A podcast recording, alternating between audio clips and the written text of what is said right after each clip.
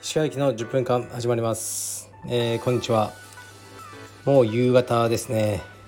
今日はですねま朝まずは早く起きて5時ぐらいかな、えー、エニタイムフィットネスに行ったのですが、えー、なんとうーんトレーニングしてたらトレーニングというかあのいつもやってる有酸素に乗ってたらヘッドフォンのあのバッテリーがなくなってしまいました。いつも700キロカロリーぐらいやってるんですけど今日550ぐらいで。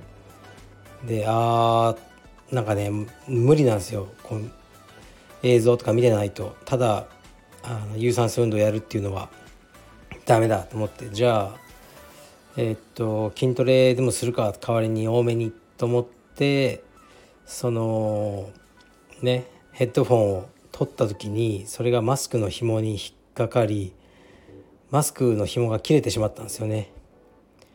それでもうね今マスクなしではトレーニングできないからちょっと修復しようかと思ったんですけどもうダメでそれで帰ってきましたね。もう帰宅して。うん残念でした。で本当朝ねそれでもうちょっとやろうと思ってたんですけど、まあ、時間余っちゃったんで家でのんびりして息子を連れて幼稚園に行きましたね。幼稚園行く前にまた2 3 0分息子と、えー、体操というかトレーニングをしました。やっぱり1ヶ月ぐらいやってなかったんでなんかね息子落ちてましたね。いろんなものが。やっぱり変わるんだなと思ってまたねあの今日からちょっとずつやっていこうと思いましたがえー、っとでもうねいろいろねなんかあるんですよやることが。今日はマットレスが届くということでまた家に帰ってお昼ぐらいまでマットレスが届くのを待ってました。で結構セットアップはまあ簡単だったんですけどエアウィーブですね届いて今セットアップしたので今晩寝るのが楽しみですね。はいではレターに参ります。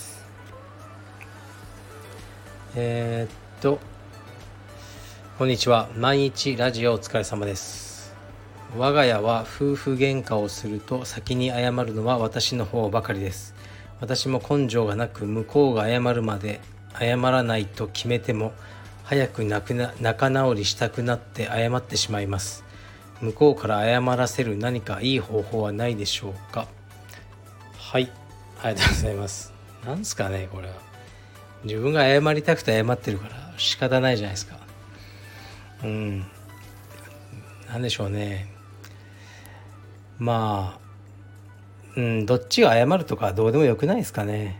夫婦ずっと喧嘩してらんないじゃないですか家の中で。子供とかもね悪い影響出ちゃうし。だからどちらかが謝るしかないんですよね。でこの謝るっていうのもうん僕の場合ですよ。ごめんとかねまずねごめんなさいっていうことは簡単なんですよねただこう音をね口から出してるその「ごめんなさい」と、ね、あの知覚される音を口から出せばいいんでしょとかそういうふうに結構思ってますね。だから心から反省しろとか僕は逆に思わないですよね。そんなのわからないじゃないですか人の心の中とか。だからあまりこう謝どちらが謝るとかね謝らないとかは僕は気にしてないですね。ですからねこのこの方がいつも先に謝ってそれでまたね仲良くなってるんだったらそれでいいんじゃないですかね。ちなみに僕は夫婦喧嘩した時は何も言わなくなるんですよね。こう関係ないこいらんことまで言ってその喧嘩した本題は収まったのにあの時ああいうふうに言ったけどそんなふうに思ってたのとか火種をこうね生みかねないんですよね。その時の言葉で。勢いでですね。だから僕は結構黙るんですよね。そしたらあの妻に「あなたはずるいといつも黙って逃げてる」と。言いたいことがあるなら言えってこう言われたんですよね。だからまあ僕は極めて論理的なんですけどいつも。じゃあこう言ってみようと思ってね僕の論理をこう展開し始めたら「うるさい黙ってて!」って言われましたね。いやいや君が言えって言ったんだろうと思いましたけどね。だからねまあ基本的には男性は論理的で女性は感情的かなと思うんですよね。だからこうあまり噛み合わないと思いますね。はい。なるべく喧嘩をしないようにしたいと思います。向こうから謝らせる方法いい方法はねないです。ね。うん。ないです。はい。えー、石川先生アメリカンスナイパーはご覧になられましたでしょうか？イラク従軍した米兵スナイパーの、えー、実話を元にした映画ですが大好きで何回も見ています。愛国心戦闘能力家族への愛情全てにおいてかっこいいと思わせる主人公で一番好きなシーンは主人公がキャンプでデッドリフトを黙々と行うシーンです。まだでしたら是非ご覧ください。はい。もうねこういう誰もが見てるのをね僕が見てないわけがないんですよ。まあもちろん見ました。けどまあクリント・イーストウッドらしい映画ですよね。こうあまり結論を出さないところなんですよね。クリント・イーストウッドはうーんこう保守的なのかそれともねちょっとそうでないのか読みかねる人なんですよねあまりその辺を語らないんですよね。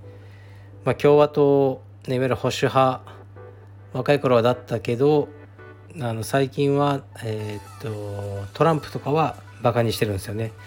よくわからない人なんですけどうん僕はそこまで好きじゃないですねこのアメリカンスナイパーはクリス・カイルさんという、まあ、狙撃兵の話ですよね。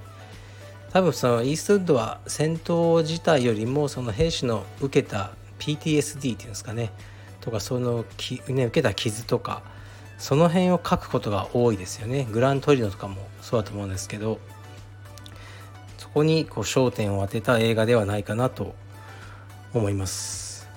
でもね結構このクリス・カイルさんはねもう亡くなってるねですけどスキャンダルもまあまあある人だった。ですよね。だからこの映画で描かれたままの姿ではないのかもしれませんけど。まあね映画は映画なんで。うん。あのいい映画だとは思いますね。でそうだせっかくだからちょっとイーストウッドの監督作。そうまた来月ぐらいにアメリカでえー、っとね「クライマッチョ」っていう映画あの彼が監督主演してるのがあの公開されるんですよね。ちょっとトレーラー見たんですけどもうさすがに年取りすぎてますよね。うん。もう主演とかはねなんかしない方がいいんじゃないかなって僕は思うんですがやっぱ結構多いなやっぱいい作品。グラントリノ好きですしまあ僕がいつも大好きだって言ってるパーフェクトワールドですよね。これはもう本当に大好きで僕の子育ての指針となるような作品ですね。パーフェクトワールド。で許されざるもの。うんここからぐらいからな監督としての評価を上げたのかなと思います。これもすごい好きですね。1992年か。相当昔ですね。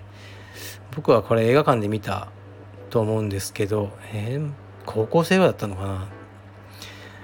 うんそうですね。まあ素晴らしい俳優さんだと思いますね。はい。